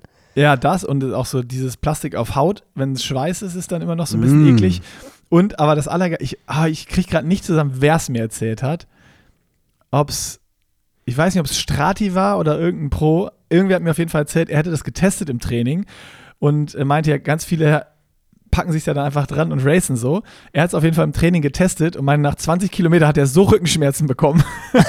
Weil das Ding ja, wenn du drei Kilo dir da dran schnallst, Ja, logisch. das, das hängt natürlich voll runter. Also das musst du halt auch fahren können und keine Rückenschmerzen bekommen oder Probleme bekommen. Also äh, für alle, die jetzt denken, geil, mach Test ich, es, test es aus. testet es vorher, ob ihr, ob ihr damit fahren könnt, ob ihr damit Kurven fahren könnt, im Wiegetritt fahren könnt, ob ihr Rückenschmerzen bekommt oder nicht und äh, testet es vielleicht auch auf einer längeren Ausfahrt als 15 Kilometer Installation Lab vorm Race. Und unbedingt checken, ob es überhaupt erlaubt ist. Weil ich glaube, das ist wirklich Worst-Case-Szenario, dass du dir so ein Ding da vorne ranschnallst und dann wirst du disqualifiziert, weil du es nicht darfst. Oder hast zwei Minuten Zeitgewinn aus aerodynamischen Gründen. Ja, und du musst, dann es, du musst es so positionieren, dass du einfach so aussiehst, als wenn du dick wärst. da hast du diesen Schlauch Aber musst da verstecken. Da gab es doch tatsächlich auch mal irgendwie Ja, so, einen- Bierbauch so einen macht Test. schnell. Bierbauch macht schnell. Eieiei. Herrlich. Aber du bist jetzt wieder ein bisschen eingestiegen, ne? Das habe ich mit dem. Ich bin ja äh, wieder, ich habe mir, ja, ja, ich habe mir, äh, weil ich weiß gar nicht, was war. Auf jeden Fall ähm, hatte irgendwo kam eine Mail, eine Nachfrage für, ein, für einen Club. Die wollte ich beantworten und wollte es aber nochmal gegenchecken. Hab Pushing Limits Club unsere App aufgemacht und dann das erste, was mir ins Auge springt, war so diese Gesamtübersicht Training, Training im letzten Monat. Und dann habe ich so gedacht, acht Trainingseinheiten in einem Monat. Das ist ja katastrophal. Das ist ja Oh, das war, und, und ey, viel davon war ja noch so eine Stunde 15 Radfahren und so irgendwie sechs Kilometer, fünf Kilometer laufen. Ne? Das, das, das kommt noch hinzu. Also es waren zählt, wirklich auch noch. Zählt. Ja, natürlich zählt das, aber es waren noch so, das waren noch so Einheiten, die gerade zählen. Also die so Ja, an der ja, untersten. Grenze waren. So, äh, keine Ahnung, Laufen finde ich zählt so ab fünf Kilometer für mich, sonst so darunter wird es dann schon kritisch. Aber das war wirklich so 5K Laufen, 1,15, 1 1,18 Radfahren und so. Also wirklich so Feierabend oder kurze, kurze Lunchbreak, äh, Also fassen wir, fassen wir zusammen, deine Monats, sein Monatsumfang in Zeit gerechnet war so wie ein Long Training Day in der Rotvorbereitung. Exakt. also wirklich exakt auf den Punkt gebracht, genau so war's. Und dann habe ich gedacht, das kann nicht wahr sein. Und habe mir dann direkt überlegt, so, was, was machst du jetzt? Und dann habe ich gedacht, ja, hm, ah, du könntest auch eigentlich nochmal irgendwie jetzt einen Halbmarathon rennen. Dann habe ich aber gedacht, ey, das Wetter ist noch so geil, du willst irgendwie auch Radfahren gehen. Und dann habe ich gedacht, ja, eigentlich kann man auch bei geilem Wetter nochmal wieder eine kleine Runde schwimmen. Und dann bin ich so durch die Trainingspläne und dann ist mir eingefallen, wir hatten ja genau für sowas, hattest du ja damals die Just Do It Trainingspläne äh, äh, reingestellt in die, in die App. Hab ich gesagt, geil, das Ding mache ich jetzt.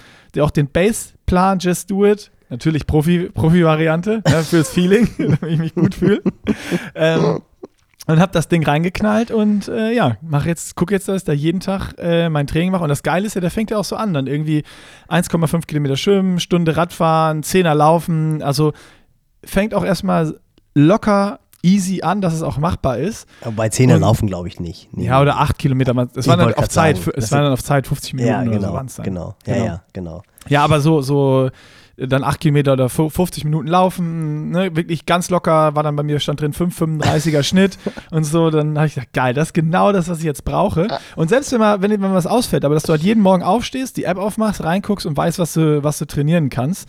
Äh, und dann bin ich natürlich auch direkt angefangen und habe schon geguckt, ah, eigentlich kannst du dann auch mal wieder gucken, dass du dann äh, das passende Essen reinziehst und reinplanst äh, von den WTF-Gerichten, dass, du, dass ich nicht dann abends da sitze und denke, oh ja, was esse Ah, komm, einfach Tiefkühlpizza in den Du Ofen. weißt ja, das Sixpack wird, das Sixpack wird in der Küche gemacht. Das ist vom Sixpack wird in der das ist Küche gemacht. Training unabhängig, das wird in der Küche gemacht. Ja. Aber ganz witzig, weil du ja auch gerne mal so eine Spitze gibst, wenn irgendwelche Kommentare kommen, dass der Gürke tatsächlich so klein ist. Der ist ja wirklich so klein, der ist ja tatsächlich drei Köpfe kleiner als du. Hab ich nämlich, äh, weil ich weiß nicht, ob du es gesehen hast, ich hatte für die, für die Mobilkrankenkasse mache ich gerade so Sportmythen. Ja, Und da haben wir so eine Videoreihe gedreht und gestern wurde so die erste ausgestrahlt und äh, der, das, der Sportmythos war, weniger als 30 Minuten Sport macht keinen Sinn. Was natürlich totaler Schwachsinn ist, weil wenn du nichts machst, dann bringen halt auch 15 oder 20 Minuten was und Ja. dann auch 30 Minuten was. Und da habe ich dann halt auch erzählt, dass gerade wenn man jetzt irgendwie eine Woche lang nicht gelaufen ist, dass es halt total Sinn macht, kurz einzusteigen mit 30 oder 40 Minuten. Und witzigerweise ist mir dann eingefallen, dass ich tatsächlich auch letzte Woche, war bei mir halt auch so eine Woche, wo ich am Dienstag Rad gefahren bin, weil halt einfach mega Wetter ist. Und im Moment ist es bei mir genau das gleiche. Habe ich einfach, wahrscheinlich auch durchs Tour de France gucken, hat man einfach Bock aufs Rad zu steigen. Ja, voll. Also wenn ich jetzt die, die Wahl habe, eigentlich finde ich, ist ja so Laufen, Simplicity is key, brutto wie netto, du ziehst deine Laufschuhe an, gehst rennen, 40 Minuten, 50 Minuten, springst unter die Dusche und eine Stunde ist um. Radfahren ist dann doch wieder ein bisschen mehr Aufwand und dauert natürlich auch viel, viel länger. Deswegen kann ich da eigentlich nicht sagen, was mir mehr Spaß macht. Aber jetzt im Moment ist es ganz klar das Radfahren. Und gerade wenn du dann auch noch in Gesellschaft und so, das ist einfach cool. To make a long story short, ich bin letzte Woche halt Dienstag und Donnerstag Rad gefahren, hatte Dienstagabend noch das Lauftraining und habe ansonsten gar nichts gemacht. Und dann habe ich halt wirklich Freitag, Samstag und Sonntag nichts gemacht, was bei mir auch selten ist. Und habe dann am Montag auch vollen Tag gehabt und habe gedacht, ach komm Görke, ey, jetzt geh zumindest mal 30 Minuten laufen. Und bin dann auch tatsächlich 30 Minuten gelaufen.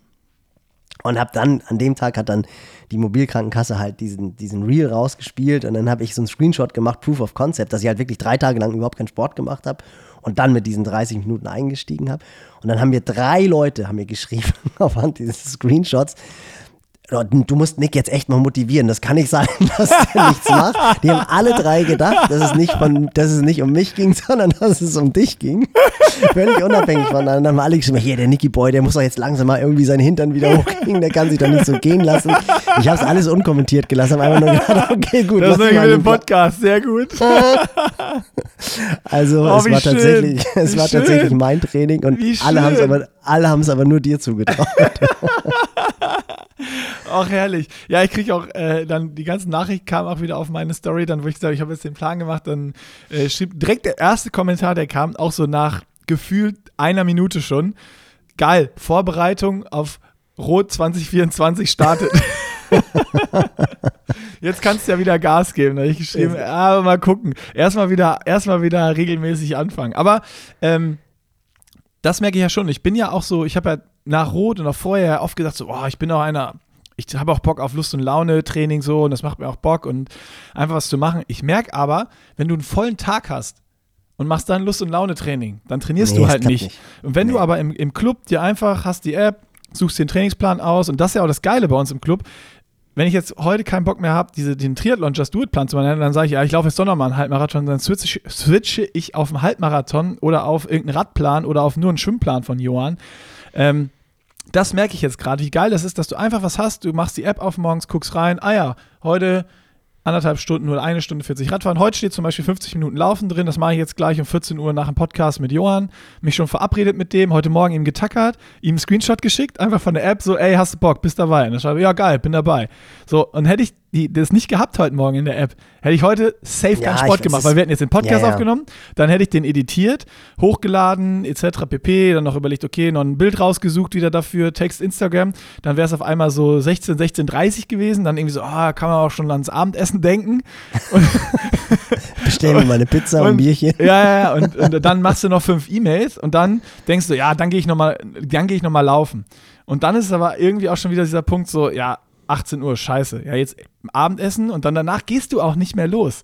Mhm. So, das machst du auch nur, wenn du dann einen Plan hast oder ein Ziel verfolgst oder sowas. Und äh, von daher ist das jetzt für mich, ja, bis jetzt, ich werde nächste Woche nochmal berichten, Nils, wie es funktioniert, aber bis jetzt nee, hat es äh, sehr gut funktioniert und ich äh, hoffe, ich bekomme jetzt durch deinen Just Do It Plan bei uns im Pushing Limits Club wieder, äh, wieder den Fokus. Und, äh, ich muss sagen, ich, ich war auch angefixt. Also ich habe auch überlegt, ob ich, weil das ja auch genau mein Problem ist. Bei mir kommt dann immer noch hinzu, ich habe eigentlich, es ist bei mir so, dass ich versuche, irgendwie jeden zweiten Tag was zu machen. Also so ein Tag jetzt, es geht halt einfach zeitlich ganz häufig nicht aus, wobei das auch Schwachsinn ist. Wenn man es wollen würde, wird es natürlich funktionieren. Das ist halt einfach eine Frage der Priorität und ich habe dann halt keinen Bock, früh aufzustehen, um irgendwie 40 Minuten laufen zu gehen oder anderthalb Stunden Rad zu fahren. Und wenn das dann so zwei Tage hintereinander nicht sind, dann werde ich echt so ein bisschen ungnädig. Dann merke ich, da fehlt mir halt einfach meine Dopaminausschüttung und dann fühle ich mich auch körperlich nicht mehr so fit. Und wenn dann der dritte Tag nichts gemacht, so wie es jetzt, wie es jetzt halt der Fall war, dann kommt so ein bisschen diese Leck mich am Arsch Einstellung, weil du denkst, ja, boah, ob ich jetzt noch einen vierten Tag oder fünften Tag nichts mache, ja, das ist ja auch nicht schlimm. Exakt. Ich habe genau Deswegen das Gleiche. Ja, exakt. Voll. Deswegen ist, ist das halt eigentlich wirklich, als du das hochgeladen hast, habe ich gedacht, ey, eigentlich wäre das ganz cool, weil ich war jetzt ja zweimal schwimmen und habe gedacht, das ist einfach, eigentlich ist es cool. Das macht total Spaß. Denkst dann so, oh, ich habe schon wieder ein Kreuz bekommen, was natürlich total Schwachsinn ist. Das ist nach einer Minute. Das ist wie im Fitnessstudio vom Spiegel. Fünf ja, Gewichte genau. Oh, guck mal. Ja, guck genau mal. so ist es. Stehst da und denkst, Alter, ich bin ja wieder, ich bin, habe ja wieder ein Schwimmerkreuz. Das natürlich. Also A, dass ich es nie hatte, aber B, man fühlt sich zumindest so. Ja, und das bewirkt ja auch was. Äh, voll, total. Und ich hätte eigentlich auch, also und genau dieses, du musst ja nicht immer ein Ziel haben. Und ich glaube nämlich, dass wenn du, wenn du es schaffst, diese Regelmäßigkeit hinzubekommen, dann hast du ja ganz, ganz schnell wieder so ein Fitnesslevel. Und Ey, das, das passt in, in, beide Richtungen, wie du beschrieben hast. Du hast, das, dieses, du hast diesen Streak, nichts tun und ja, ja, Jetzt, jetzt, ist, jetzt ist auch egal. Warum genau. soll ich jetzt heute? Scheiß doch drauf. Genau. Und auf dieses, ey, ich habe jetzt zwei Wochen durchgezogen, äh, habe irgendwie sechs Tage die Woche trainiert wenn ich jetzt drei Tage nichts mache, dann war das alles für die Katz. Ich gehe jetzt nochmal laufen, abends um ja, ja. 19.30 Genau, oder 20, genau. Ich gehe nochmal eine halbe Stunde raus und das, dann machst du es halt wieder, ne? Ach, und in, genauso mit gesunder Ernährung. Du kannst es ja auf alles irgendwie beziehen. Wenn du so reinkommst und so langsam wieder ein paar Habits äh, entwickelst, um, um irgendwie, dann ist es klar, dann, dann, hast, dann hast du Gewohnheiten, aber das zu schaffen, dauert ja einfach immer eine, eine gewisse Zeit. Und wenn du es dann. Wochen.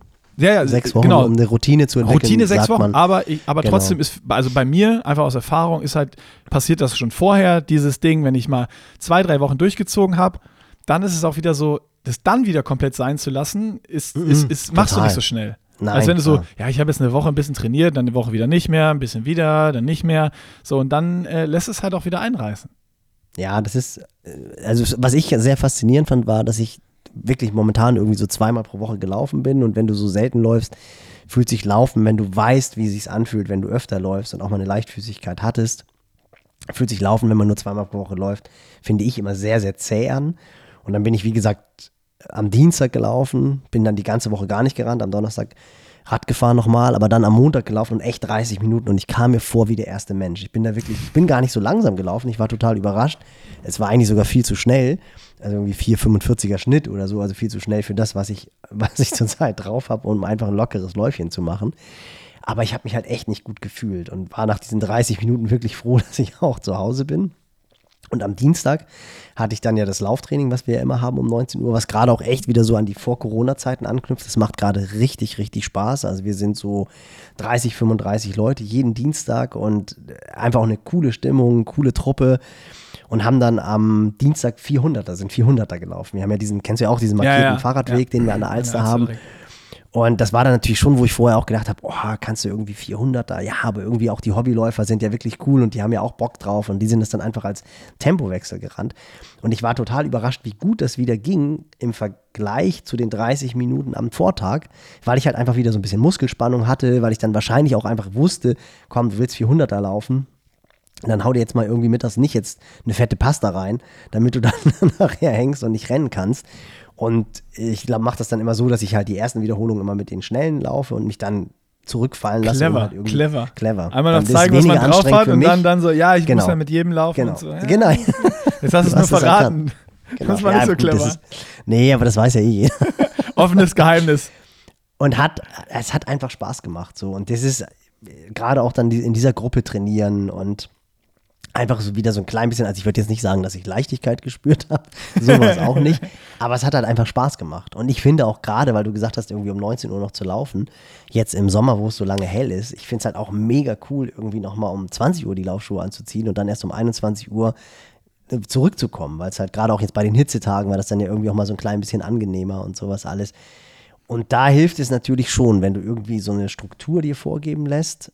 Und durch diese Struktur, und das war das, was ich vorhin sagen wollte, ich glaube, wenn du dann so drei, vier Wochen, der Motor springt ja total schnell wieder an. Und ich glaube, dass du dann auch wahrscheinlich Bock hast zu sagen, ey, weißt du was, ich fühle mich jetzt wieder so gut.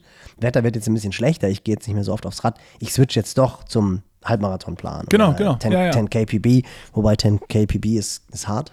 Das ist Ja, so- das, da mu- finde das halt muss ich sagen, das fand ich jetzt an dem Just Do It Plan, wo ich, ich habe nur die ersten Wochen einfach durchgescrollt und es ist nicht so, ich hatte auch als allererstes, ich gebe es zu, als allererstes hatte ich den Halbmarathon äh, äh, acht Wochen Plan äh, äh, angewandt. Dann habe ich so mein Dashboard aufgemacht, den Kalender geguckt und dann stand da so Hill Raps und dann dachte ich so, ach nö. Ja, ja.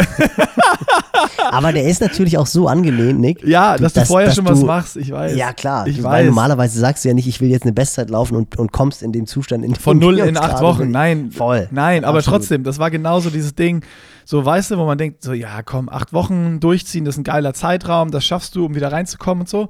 Und dann waren da aber direkt wieder die Intervalle und genau das, was du gesagt hast. Ich habe ja jetzt wirklich nicht viel gemacht. Ich habe alles andere als Intervalle gemacht, sondern bin, wenn ich was gemacht habe, nur ein bisschen rumgerollert und rumgeschunkelt beim Laufen. Äh, und äh, dann ist das natürlich, dann direkt mit Intervallen zu starten, dann fühlst du dich halt noch mal schlechter. Ja, ja, und klar. Äh, da, da war jetzt dieser, ohne Scheiß, dieser Just Do It-Plan perfekt. Das Ding, das Ding mache ich jetzt und äh, ja, selbst wenn man Ja, was ich ausfällt, ich hab fahr jetzt- nächste, hab nächste Woche in Urlaub. Da kann ich halt relativ wenig Sport machen. Ich glaube, wenn ich zurückkomme, wenn ich zurückkomme Anfang August, ich glaube, dann werde ich mich auch mal, werde ich auch mal den Just Do It Plan committen. Dann hast du schon wieder Vorsprung, Ja, ist gut. aber dann können wir, können wir mal gucken. Bin ich schon wieder Ja, fitter, ja. Für alle, die sich jetzt fragen, was es ist, äh, nochmal wieder hier, wir reden jetzt eh schon drüber und machen die ganze Zeit Werbung. Unten in den Show Notes findet ihr natürlich alle Infos zu unserem Pushing Limits Club, zur App. Ach, hast du das jetzt nur erzählt, weil du Werbung machen wolltest? Ja, natürlich. Alles, was ich mache, Bastard. hat immer nur mit Werbung zu tun. Ah, Nein, ja, ja, war ja, immer du bist das Eigen, sogar mit Eigen, angefangen. Eigenpromotion. Ja, supportet uns, ladet die App runter und äh, macht's. Es macht euch schneller. Schneller, besser und schöner. So wie Nils. Naja, und vor, nein, und vor allem, das ist ja das Entscheidende, dass es halt Spaß macht. Ne? Das, ist das, das ist halt wirklich das, was ich merke, dass du halt in dem Moment, wo du was hast, also ich finde immer, das Beste ist, äh, sich ein Ziel zu setzen, wenn die Situation das halt nicht erlaubt, gerade aus unterschiedlichsten Gründen, weil nicht ins Privatleben läuft oder weil man halt so viel zu tun hat oder was auch immer. Ähm, dann ist das nächste, finde ich, immer Appointments, also feste Verabredungen. Das, Ja. das, was ich halt immer versuche, so mit Athleten oder mit, mit Buddies, dass du halt sagst, ey, komm, einmal pro Woche versuchen wir uns, bei mir ist es dann tatsächlich irgendwie mittags, wo du dann immer ein ganz schlechtes Gefühl hast, aber wenn du halt deinen Sohn aus der Kita abholst, dann ist das halt so die Zeit, die du für dich hast und ich arbeite dann halt abends immer noch, also deswegen habe ich nur diesen Mittagsslot, dann machst du halt mit Freunden einen Lunchride, das ist halt cool.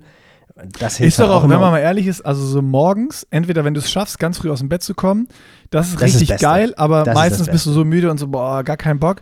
So vom Gefühl her ist Lunchright, wenn ich ehrlich bin, eigentlich das Geilste, weil du bist wach, du hast schon gefrühstückt, du bist gut gefühlt, du hast schon irgendwie ein paar Sachen erledigt und dann so mittags aufs Rad zu gehen, ah, ist eigentlich, eigentlich Ich ist das das Schönste. Ich hab, wir haben den am Dienstag vor zehn Tagen haben wir den wirklich perfektioniert. Das war sensationell. Da sind wir in Radklamotten ins, Rest, ins Restaurant. Ah, gerollt. herrlich. Und jetzt kommt, jetzt kommt, ich nenne keine Namen, weil das ist schon so ein bisschen grenzwertig. Einer von uns dreien hat sich schön zwei Peroni groß vom Basis.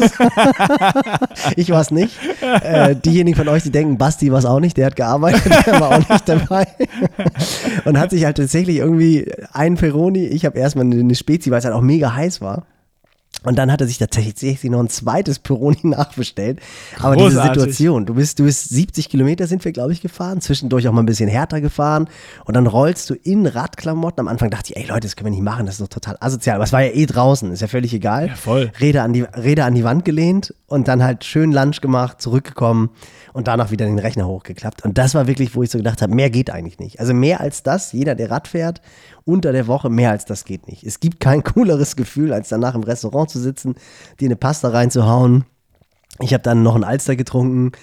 Mega. Aber nach zwei Peroni hätte ich definitiv nicht weiter. schön Mittagsschlaf gemacht, nochmal hinten dran. Ja, aber, aber, aber zwei Stunden, Minimum. aber das war so dieser klassische Pasta i Pironi Reit, das war wirklich Sender. Also es hat richtig Spaß gemacht. Aber ja, äh, final, was du gesagt hast, morgens ist natürlich schon, ich finde, wenn man morgens Sport macht, ist man einfach den ganzen Tag der König, weil du halt den ganzen Tag weißt, Und du, du hast alles geschafft. mega. So, irgendwie Sport Das geschafft, du kannst dann einen Rechner voll. setzen oder noch was unternehmen, es ist egal. Also das ist, äh, ja, ich will da auch wieder hinkommen, dass ich das schaffe. Aber bist du Early Bird? Ja, wahrscheinlich, weil du früher vom Schwimmen kommst, oder? Ihr seid ja wahrscheinlich auch immer sehr, sehr früh geschwommen. Nee, wo, wo ich, äh, also ich komme ja vom Schwimmen, aber ich hatte ja nur viermal die Woche Training, das war immer abends. Das war nie morgens. Äh, Ach so, ganz, ganz kleiner Ort. Ganz, unser, unser Schwimmverein früher, ich weiß nicht, ob ich es mal erzählt hatte, das Schwimmbad hat drei 25 Meter Bahnen. Steinbeck war das, ne? Riesenbeck. Riesebeck, genau. Riesenbeck, ja. Drei 25 Meter Bahnen, also ja. Da ging noch Absurd. nichts. So früh ist da noch kein Bademeister da und so früh macht noch keiner das Schwimmbad auf vor der Schule. Weil das finde ich ja wirklich so brutal am Schwimmen, dass halt Ja, einfach. 5 Uhr morgens dieses- oder so. Ja, dass halt einfach die Kids schon vor der Schule ins Wasser springen. Was Ja, halt das ist mir auch zu früh. 7 Uhr. 7 Uhr, wenn du. wobei, ich, wobei ich das echt, ich beneide die Leute, die diese, diese Early Birds sind. Also, du hast ja einfach ganz, ganz viele, die wirklich früh aufwachen und die dann überhaupt kein Problem damit haben. Nils, Nils, Weil Nils, Nils, Nils, warte, warte. Du hast eben selber gesagt, wie lange dauert es, um Habits, Gewohnheiten ja, zu aber nee, da, entwickeln? ich, Nick, ich, hab, ich bin in Australien fünf Monate. Okay. Nee, Entschuldige, drei Monate um fünf Uhr du aufgestanden. hast es versucht. Ich habe es versucht. Ich, es wird nicht mehr, es wird nicht mehr funktionieren. Na, Also, okay. ich finde auch, ich finde auch alles vor sechs ist wirklich Verle Verletzung der Menschenrechte, wenn Wecker vor sechs klingelt. Das ist wirklich so. Das ist, das ist nicht human. Das muss man ganz ehrlich sagen. Sechs bis sieben Wecker klingeln ist, finde ich, okay. Das, das geht mal. Sieben Wecker klingeln ist, ist für mich früh. So das natürliche Aufwachen ist bei mir eigentlich halb acht. Also wenn ich mir keinen Wecker stelle, wache ich eigentlich so um halb acht auf. Das finde ich sensationell. Aber vor sechs, das ist wirklich schon, oh, das finde ich brutal. Das ist schon, da kann, kann ich schon gar nicht mehr einschlafen, weil ich halt einfach weiß, der Wecker klingelt um 5.45 Uhr und dann gucke ich stündlich auf die Uhr und denke, oh Gott, gleich klingelt der Wecker, weil ich so aufgeregt bin. Geil, wie beim Ironman. Ach komm, wir, wir schweifen ab in die Belanglosigkeit. Ich finde das gut. Ich mag Belanglosigkeit. Aber gut, äh, wir haben über alles gesprochen heute. Ich würde sagen, wir machen äh, den Deckel drauf. Und, wer kümmert äh, sich um die, wer kümmert sich um die Kurzdistanzathleten? Ist das meine Aufgabe oder deine Aufgabe? Wir müssen jetzt hier mal, also weil das finde ich wirklich gut. Ich finde, wir haben es ja mit Justus Nieschlag schon gemacht. Ich besorge uns wen. Unbedingt. Also da müssen wir wirklich mal so ein paar dieser Charaktere müssen wir vors Mikrofon bekommen. Das kriegen wir hin.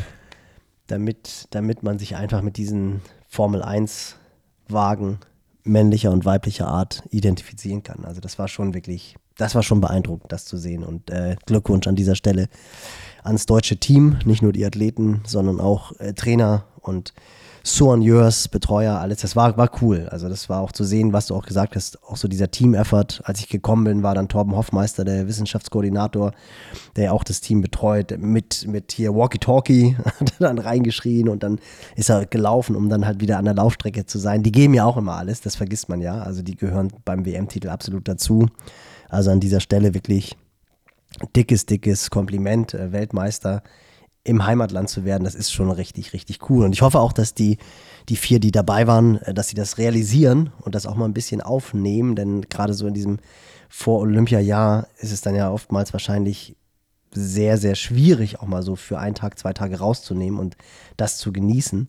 Denn das ist schon etwas, ich meine, das letzte Mal war es wirklich das deutsche Team mit Franz Löschke, Frodo, Anne Haug. Anja, Anja Knapp und Anne Haug. Ja.